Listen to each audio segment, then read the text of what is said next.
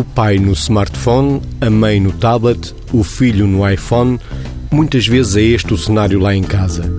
O bebê e a família na era digital é o tema do simpósio do Centro Hospitalar Cova da Beira, na Covilhã, onde está hoje o pensamento cruzado para uma conversa sobre as novas tecnologias, a criança e a família. Margarida, é natural que um bebê consiga mais depressa dominar um aparelho tecnológico do que a fala? Uh, inevitável é porque é aí que estamos.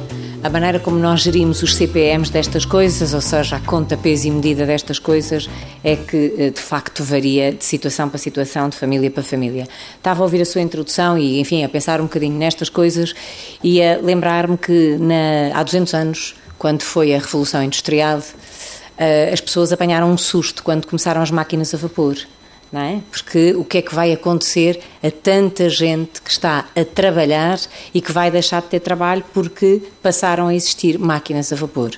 E nós hoje, se calhar, neste mundo destas inevitabilidades, também estamos assustados. Estamos assustados porque nós que estamos na casa, nós, falo por mim, para aqueles que me acompanharem na, na, na casa dos 50 anos, uh, estamos aqui assim num tempo em que uh, efetivamente nós fomos educados de outra maneira. Estas inevitabilidades que hoje temos antes eram ficção.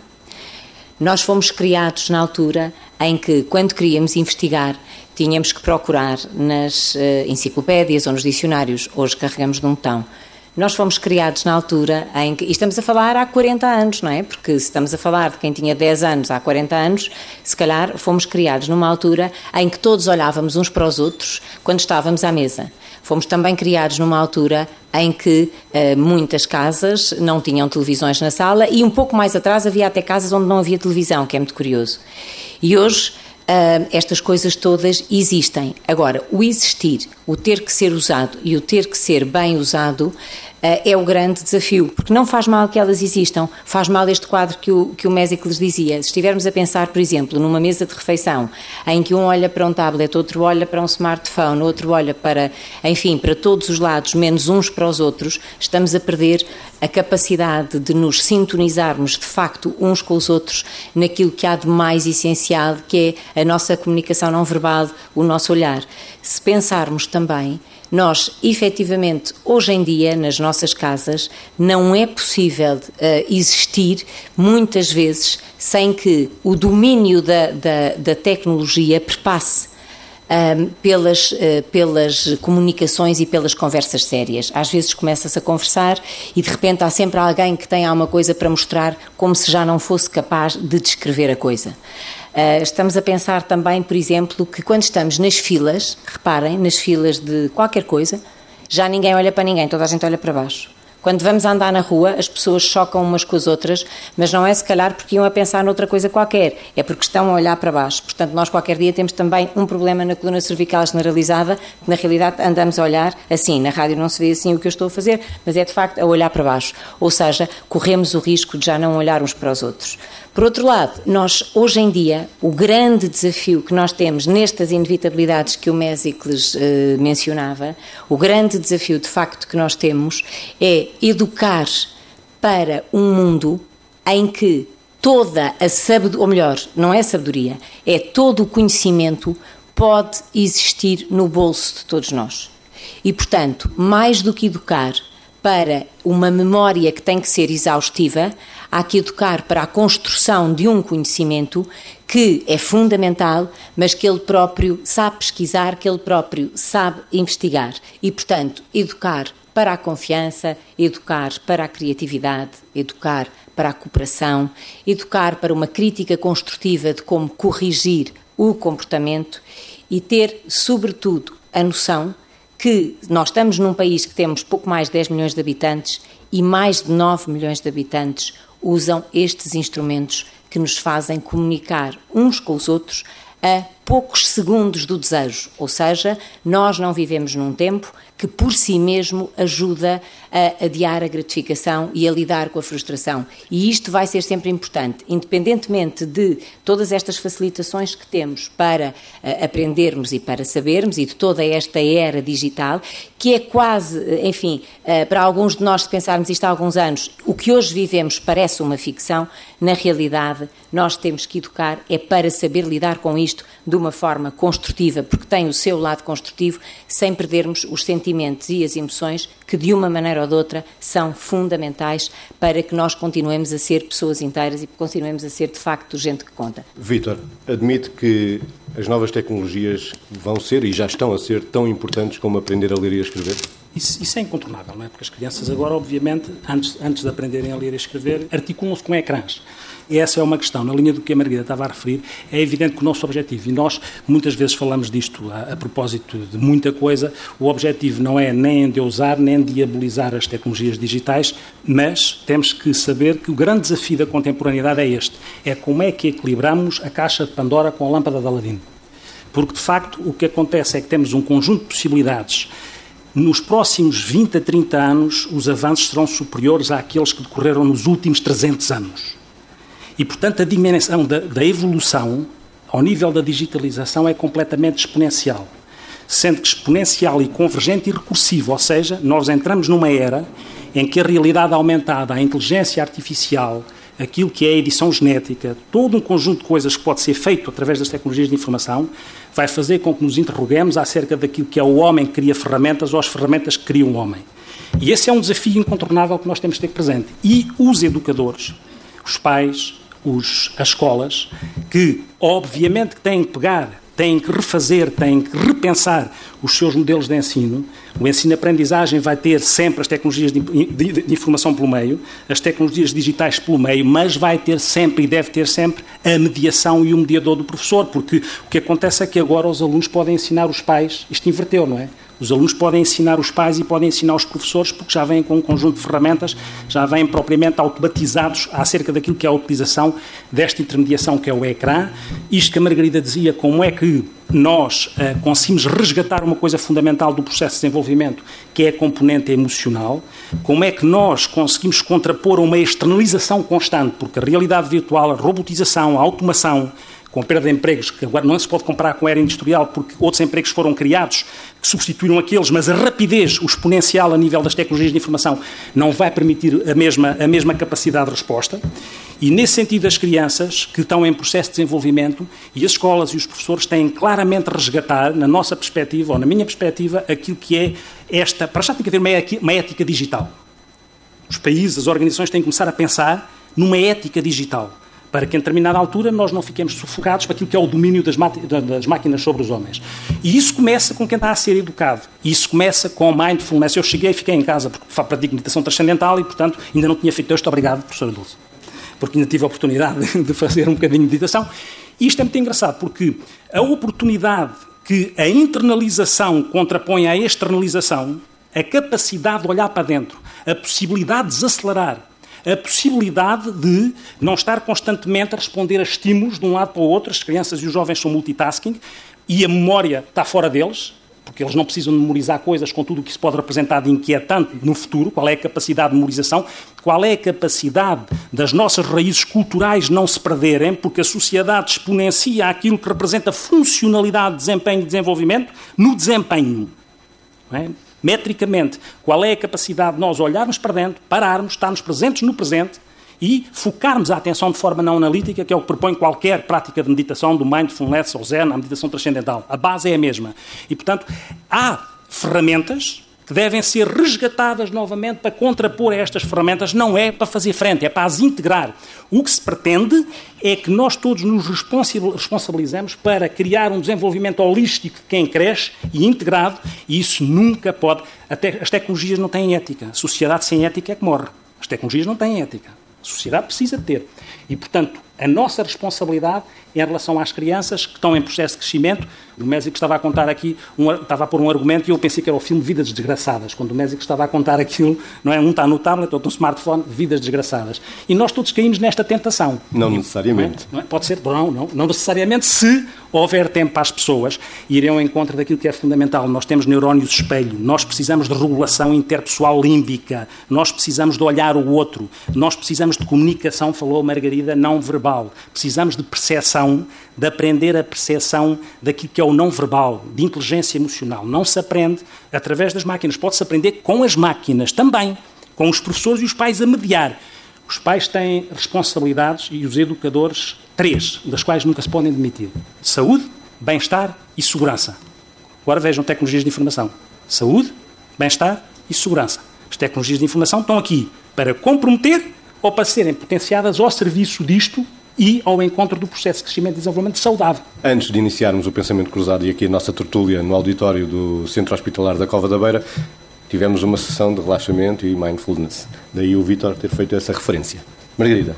Neste tema do multitasking, sabe-se, e há estudos que indicam que cada vez que nós interrompemos aquilo que fazemos por dois, três segundos, duplicamos a probabilidade de erros. E, portanto, imaginem lá o que é que é estas histórias de nós estarmos a pensar e a fazer as várias coisas ao mesmo tempo e a duplicar a cada passo. Isto estamos a falar, por exemplo, de alunos e de professores e de pais e de todos, enfim, na escola e na família, porque, no fundo, são dois sistemas que têm sistematicamente que se articular. Imaginem o que é nós estarmos sempre a ser interrompidos e, os miúdos estarem sempre a ser interrompidos por esta coisa que aparece, o SMS, o WhatsApp, uh, uh, enfim, o que, o que for, e, portanto, tudo a cair e, uh, de facto, os erros produzidos reduzidos a aumentarem. Depois, por outro lado, estava a pensar noutra coisa que é para que é que hoje nas famílias se educa, sobretudo se pensarmos nas crianças que nasceram depois de, do, do, ano 2000, mais ou menos. Havia um artigo que li há pouco tempo que dizia qualquer coisa, de umas uh, investigadoras de, de Filadélfia, creio eu, que dizia qualquer coisa como isto. Nós, eles fizeram um estudo e enfocava que nós agora, portanto, toda a pessoa que nasceu depois de, do, do ano 2000 irá ter com muita probabilidade 10 a 15 empregos ao longo de toda a sua vida. E oito deles ainda nem sequer foram inventados. Portanto, esta questão que se nos coloca é: vamos pensar, vamos pensar nisto. Nós hoje não sabemos para o que é que estamos a educar. Portanto, temos que educar este tema da ética e tudo mais, essa é intemporal. Portanto, essa vai fazer uh, muita falta para todas as circunstâncias. Agora, temos que ter também a humildade de perceber que estamos a fazer um processo de educação, de caminho no mundo, mas não sabemos para que nós próprios não sabemos. Há coisas que vão acontecer, mas que hoje, na nossa cabeça, ainda podem ser uma ficção. Num outro artigo, creio eu, já, já não me recordo, aqui isso já li há mais tempo, hum, havia uma, uma informação que dizia que, desde o início da escrita até uh, o ano 2003, foi compilado um conjunto de informação e a cada eh, digamos assim, a cada período curto de dias, essa informação que foi criada, dois, três dias, que foi criada durante todos esses anos, esses, eh, esses milhares de anos, essa informação a, a cada dois dias duplica. Portanto, o que nós estamos aqui a falar é que a velocidade, nós já perdemos o controle da velocidade da informação. Portanto, quando o Vitor há bocadinho também mencionava este tema da memória, de facto, nós temos que educar pessoas com memória para a saberem utilizar e para não se sentirem impotentes perante a circunstância de que nunca vão estar perto de saber tudo. O que é que isto quer dizer? Tudo ou muito.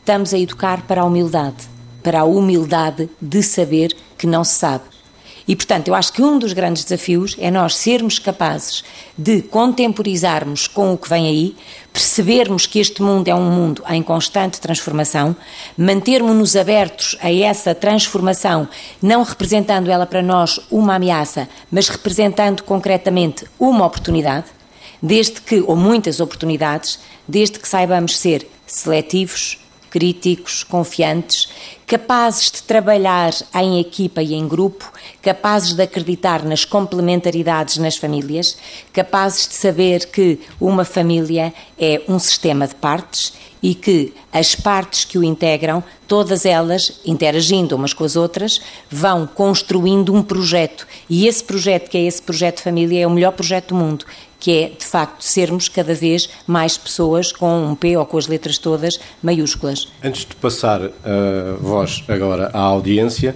o facto de imaginarmos uma sala com a família nas tecnologias, ligada às tecnologias, pode nos parecer estranho e, e, essa estranheza é que nos incomoda agora, porque é uma situação nova. Em que é que isso difere, e deixo a pergunta no ar, não tem que ser tudo respondido, em que é que isso difere de estarem todos numa sala a olhar para um ecrã de televisão? Temos agora as perguntas da audiência. Chamo-me Cátia Almeida, sou pedopsiquiatra e queria ver desenvolvida uma expressão que utilizou o Dr. Vitor a propósito de, pela primeira vez, estamos a assistir a uma geração seguinte que sabe mais uh, do que a geração anterior. E, e se isto, em relação às novas tecnologias, que encontro muitas vezes na consulta, esta questão, como é que eu controlo qualquer coisa que me transcende e da qual eu não percebo nada, é ele que me ensina. A, a relação disto com os problemas de autoridade, de disciplina que vemos nas famílias. Vitor? De facto, sabe mais no sentido funcional. A questão que se põe é que qualquer processo de desenvolvimento sabe melhor que eu, porque é da área da psiquiatria da infância e adolescência, é pedopsiquiatra, precisa das variáveis integradas e a maturidade é uma maturidade que integra o que é cognitivo com aquilo que é afetivo, com tudo o que é esta conjugação sistémica dentro de nós e na relação com o outro. E aí, quer queiramos, quer não, independente, independentemente de saberem mais no sentido da utilização do ecrã, no sentido de, repare-se que verdadeiramente uma criança de 4 anos já consegue olhar, já consegue carregar um rato e perceber que o cursor está no ecrã a funcionar. Uma criança de 5 anos já consegue eh, abrir programas, já consegue fazer exercícios de jogos de associação e de memorização. E, e, portanto, isto é uma dinâmica de facto imparável. Só que quem tem responsabilidade e autoridade de educar tem a responsabilidade de estabelecer limites. E antes dos dois anos de idade, uma criança estar de uma forma passiva a olhar para um ecrã, a ver um filme e um vídeo de uma forma passiva, ainda por cima à hora das refeições ou antes de deitar, é proibido por exemplo. E a autoridade é para se assumir. Ou uh, uma criança que utiliza, tem 5 anos e uh, utiliza sistematicamente, mesmo aos fins de semana, e, e, toda a interação é feita através do que é digitalizado, é evidente que os pais aí também têm que intervir e é evidente que há limites, há regras. Eu há bocado falava da segurança, do bem-estar e da saúde. E, portanto, não diabolizando de maneira nenhuma, mas a saúde está aqui. A saúde está a nível da agressividade, daquilo que, se, daquilo que é o ciberbullying, daquilo que são as mensagens que são passadas acerca da automutilação ou dos programas acerca de como é que uma pessoa se pode matar. Há todo um conjunto de coisas que implica que os pais, até determinadas idades, têm a responsabilidade de estabelecer limites, porque a segurança não é negociável. Porque isso é admitirmos dessa função pais ou educadores, não é negociável. Porque a maturidade quem está a crescer não é igual à funcionalidade. A funcionalidade é uma variável. Mas ela tem que estar integrada para que eu saiba utilizar a funcionalidade sem me prejudicar, sem que isso me faça mal. É claro que o problema da autoridade muitas vezes não se esgota nas tecnologias digitais, não é? Porque as coisas foram evoluindo e muitas vezes os pais foram perdendo alguma capacidade nisso aí. Não vamos diabolizar mais uma vez as tecnologias digitais, porque os pais às vezes, ou os educadores perderam a autoridade e se calhar fomos todos cúmplices disso e é preciso saber que nós temos direito a dizer não e a estabelecer barreiras, porque as crianças e os, e os jovens crescem assim. Às vezes é preciso partir pedra, mas é assim, crescem estabelecendo com limites até para os, os ultrapassar de uma forma adequada e ter essa, essa percepção. Agora, é, é evidente que não temos essas questões, mas não podemos achar só porque as crianças sabem mais, no sentido funcional, e que nós ficamos espantados como é que eles fizeram determinado caminho de uma forma tão rápida e chegaram ali de uma forma tão rápida, às tantas isso é igual à maturidade psicossocioafetiva, não é? E isso é uma responsabilidade que temos que ter e não vale a pena admitirmos dela, porque é claro também que, repare-se, nós temos aqui desafios tramados. A Margarida há bocado falava de uma coisa fundamental do processo de educação, que é adiar a gratificação e a resiliência que tem que ser criada. Já sabemos que isso é uma variável fundamental do processo de educação. E também é uma variável fundamental nós sabermos que as crianças, ou os jovens, ou nós, adultos, estamos nas redes sociais, que quando andamos atrás dos gostos no Facebook, aquilo dispara a dopamina. E, portanto, nós, enquanto educadores, enquanto educadores, não vale a pena papaguear o que é que as crianças devem fazer. Porque as crianças têm os ouvidos tapados para o que ouvem e os olhos bem abertos para, para, para os exemplos. E, portanto, se eu tenho, se eu estou ligado durante três horas ao computador, ou ao smartphone, ou ao iPad, e depois estou a dizer que tu não podes, algum cuidado, isso também começa por mim, não é? Porque, de facto, aquilo, o nosso circuito de recompensa tem isto. Está, isso é demonstrado cientificamente. Gostos e dispara o circuito de recompensa e a dopamina fica aos saldinhos, mais as endorfinas. E, portanto, nós temos que ter algum cuidado quando estamos a falar de uma ética, quando estamos a falar de valores, quando estamos a falar de afetos, porque, apesar de tudo, é na vida, na vida é o que vale, porque quando nós estivermos sujeitos a funcionar com robôs a fazerem por nós de uma forma muito mais eficiente eficiente e eficaz aquilo que fazemos, a fazer de conta que são humanos, há uma grande diferença entre parecer e ser. Mas vão parecer muito humanos. E como nós somos comodistas e preguiçosos, quando eles estiverem a fazer tudo por nós, a gente cai na tentação. E podemos ficar reféns de máquinas. Isto não é, eu não estou a, isto, o que era, o que era ficção lá atrás, ouça, a realidade já ultrapassou a ficção há muito tempo.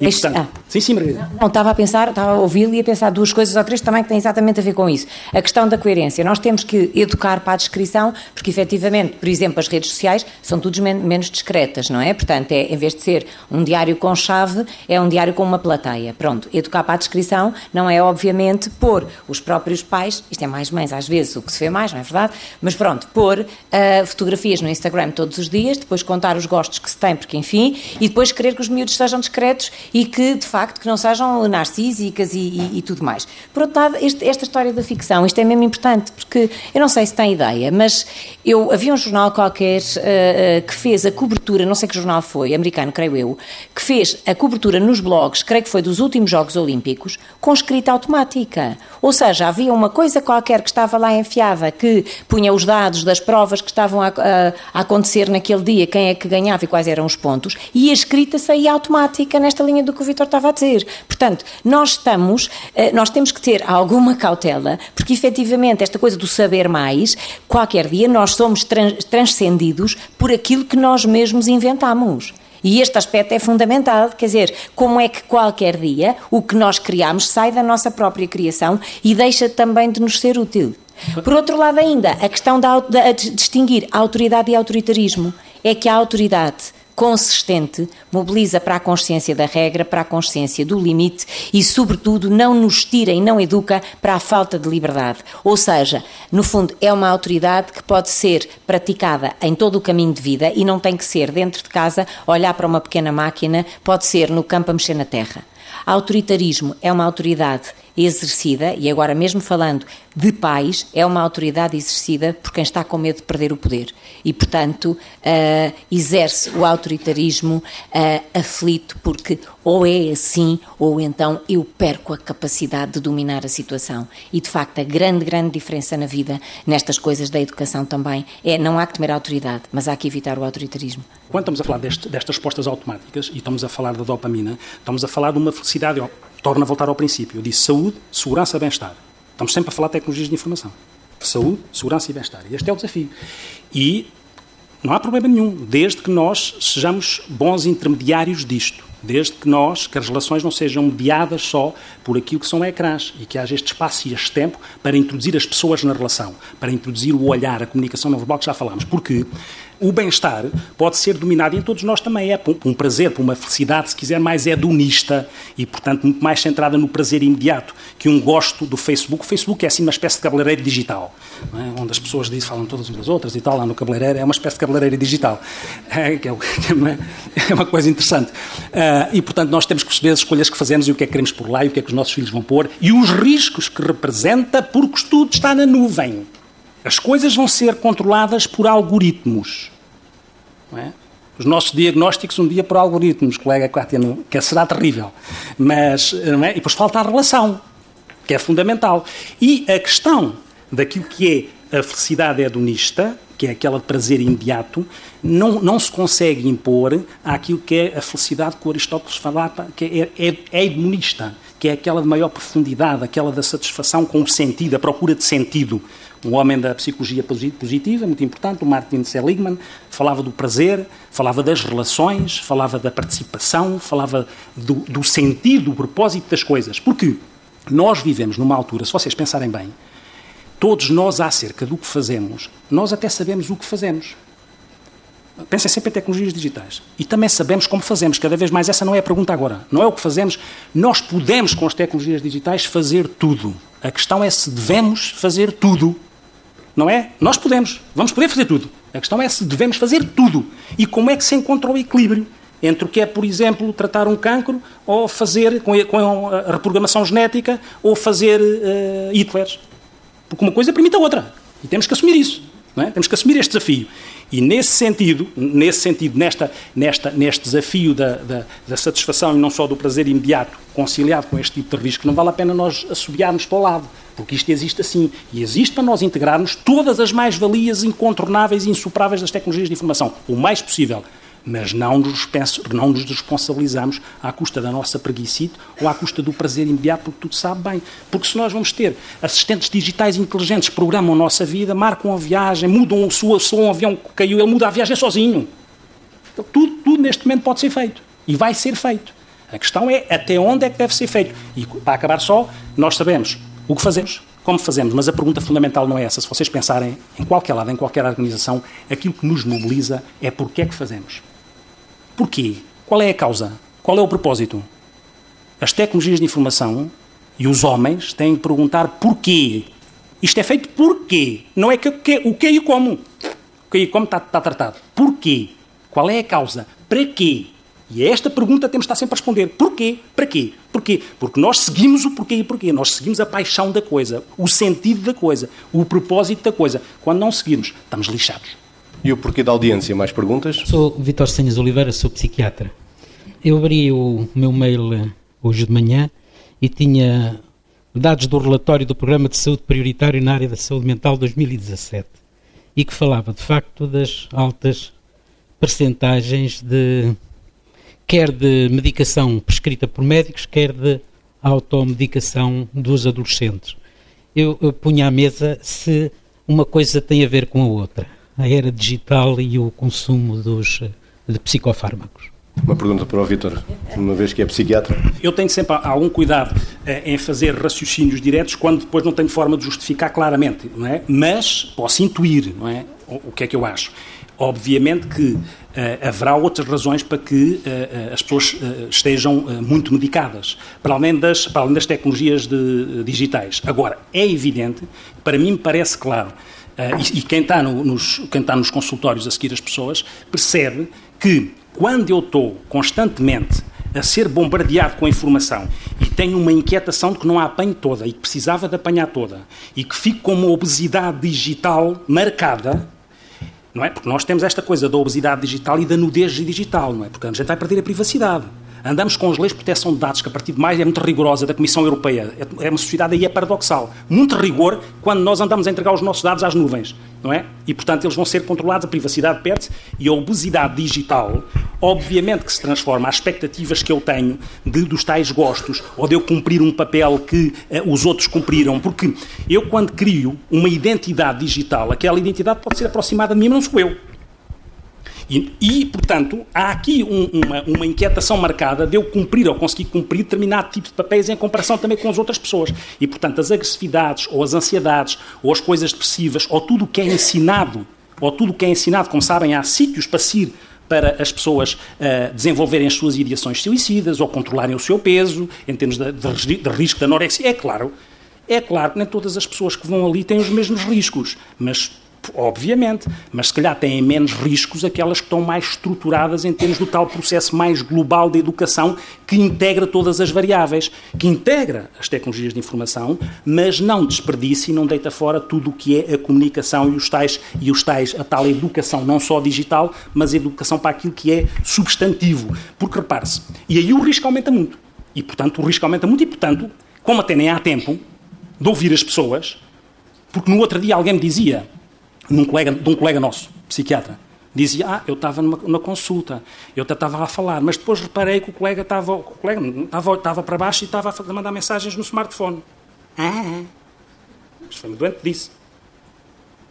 Nós somos todos corresponsáveis destes processos. Quando uh, este tipo de coisas acontecem e a oportunidade que os jovens têm, de uma forma não supervisionada, de ir ter acesso àquilo que pode fazer parte do problema, é evidente que os riscos aumentam, mas aumentam desde a patologia. Curiosamente, se agora no Dia Mundial da Saúde Mental, via Direção-Geral de Saúde, aquilo que é o Programa Nacional, que já existia Direção-Geral de Saúde, para a prática do exercício físico. Vão ser criados eh, projetos piloto uh, nos centros de saúde e tem hospitais para a prática do exercício físico, porque o sedentarismo que advém também, há muitas coisas ligadas ao risco e, portanto, à medicação.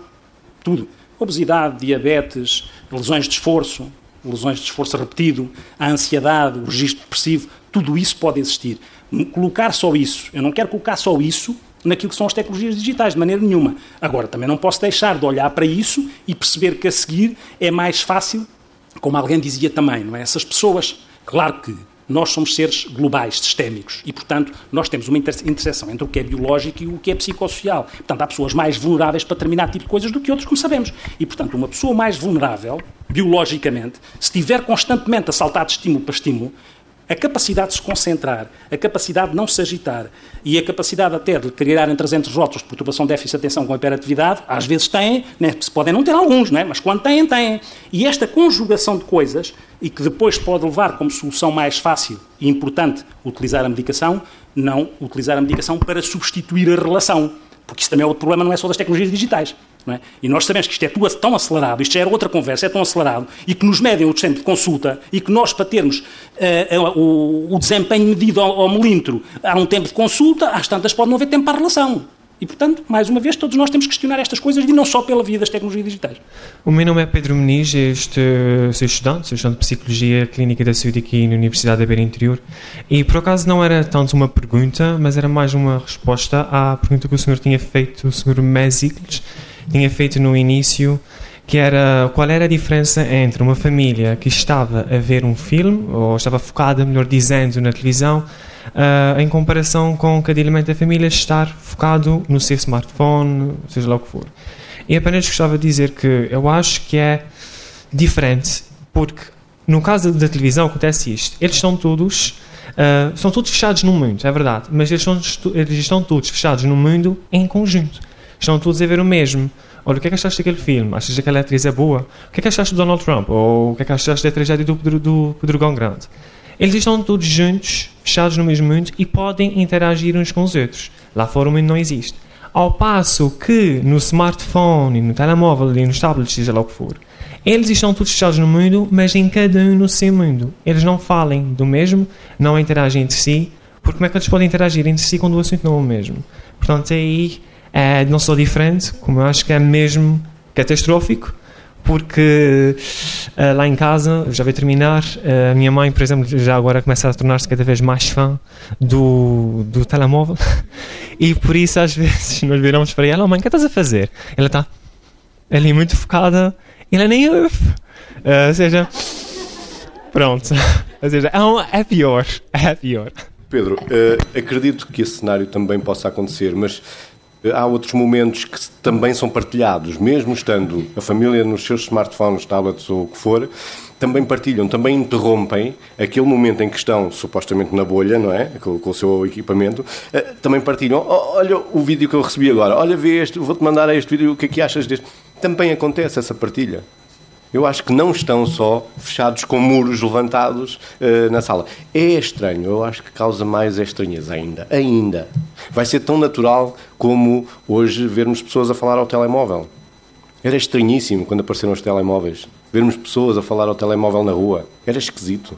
Vitor queria dizer também qualquer coisa. E a Margarida? Uh, não, o que eu estava a lembrar de duas coisas. Uma, que é uma coisa que todos conhecemos e que tem, vem ao encontro do que o Pedro estava a dizer, um, e que, que, é um paradoxo, o paradoxo da tecnologia, não é? E que diz que aproxima os que, os que estão longe, mas afasta os que estão perto.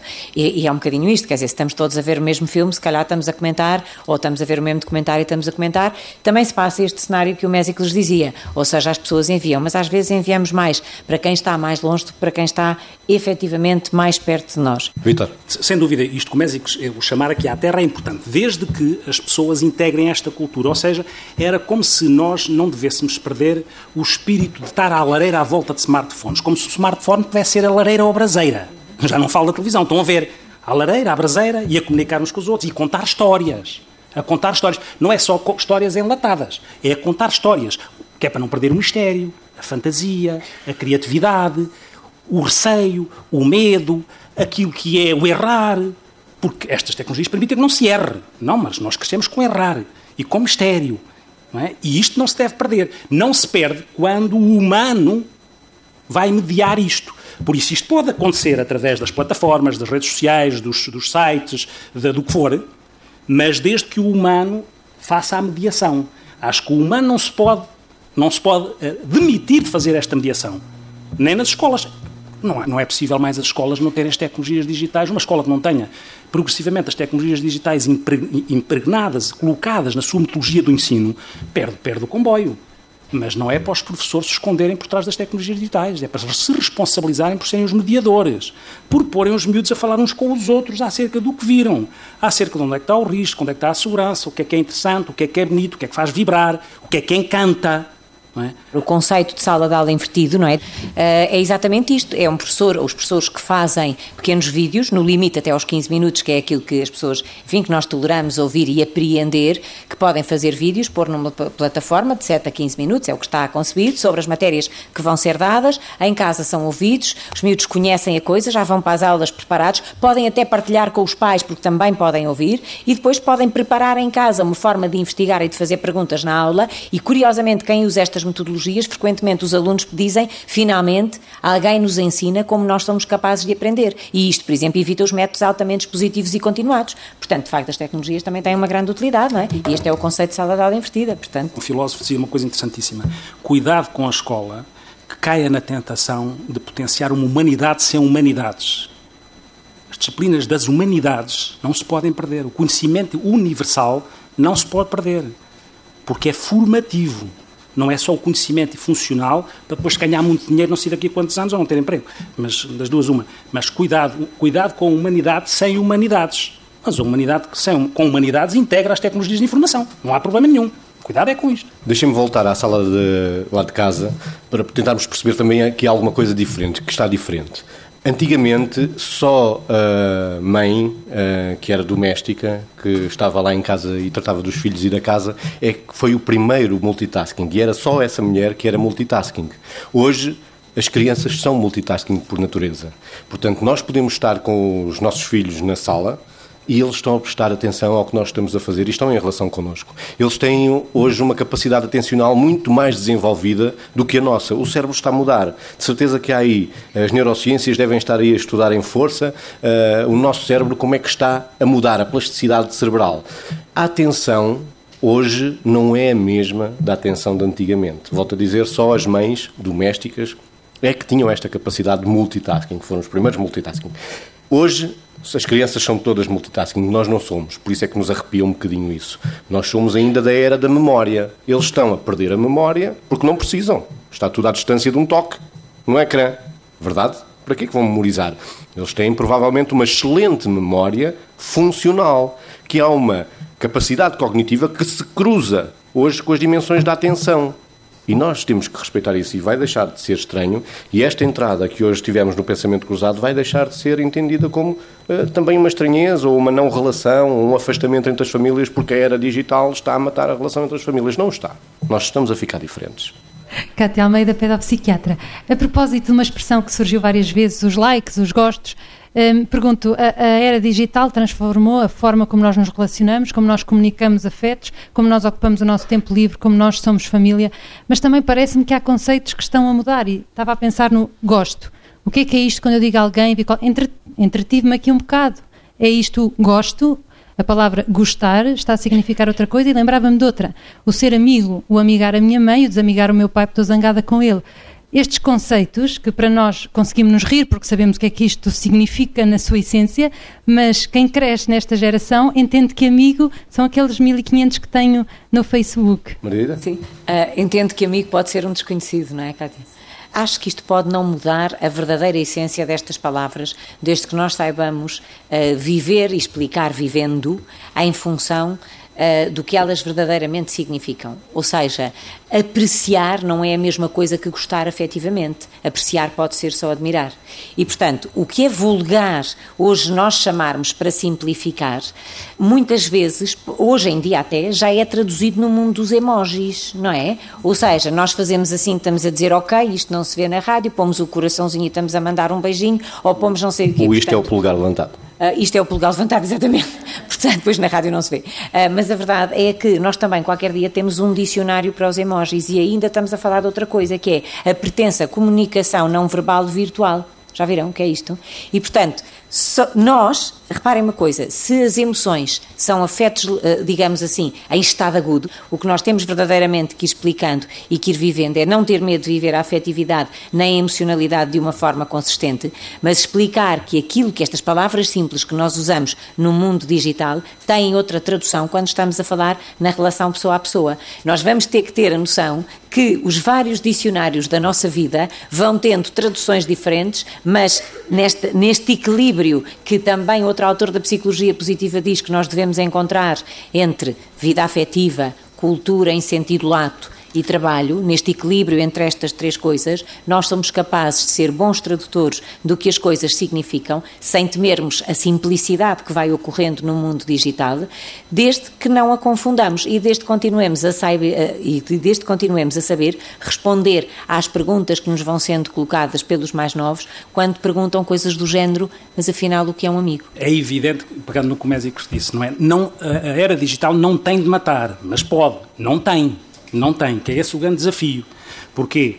Porque, de facto, reparem uma coisa, vai haver uma altura em que é possível, no processo de robotização e de inteligência artificial, eh, serem simuladas emoções. É, difer é diferente de serem sentidas emoções. Mas vai haver uma altura em que, é, em que é possível simular emoções. E isto é uma questão que nós temos que colocar. Sentir é outra coisa. Mesmo quando se fala da memória, nós sabemos que o impacto da memória e dela ficar lá é quando, ela, quando os acontecimentos podem ser mastigados, no bom sentido do termo, digeridos. Para quê? Porque a memória, a memória que fica é que fica impregnada emocionalmente. Nós temos muito mais memória para as coisas que têm carga emocional.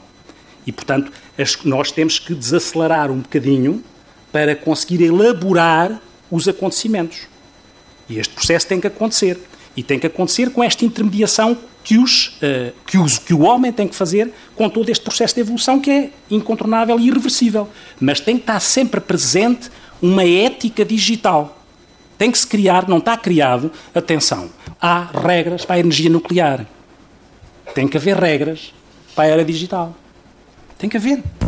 Muitas perguntas ficam por responder neste pensamento cruzado, hoje a partir do Centro Hospitalar Cova da Beira, inserido no simpósio científico da 11ª semana do bebê, com o tema A Família na Era Digital. Voltamos na próxima sexta-feira com um outro tema, num outro lugar, na rádio ou na internet em www.tsf.pt. Hoje uma emissão com o apoio técnico do João Cameira.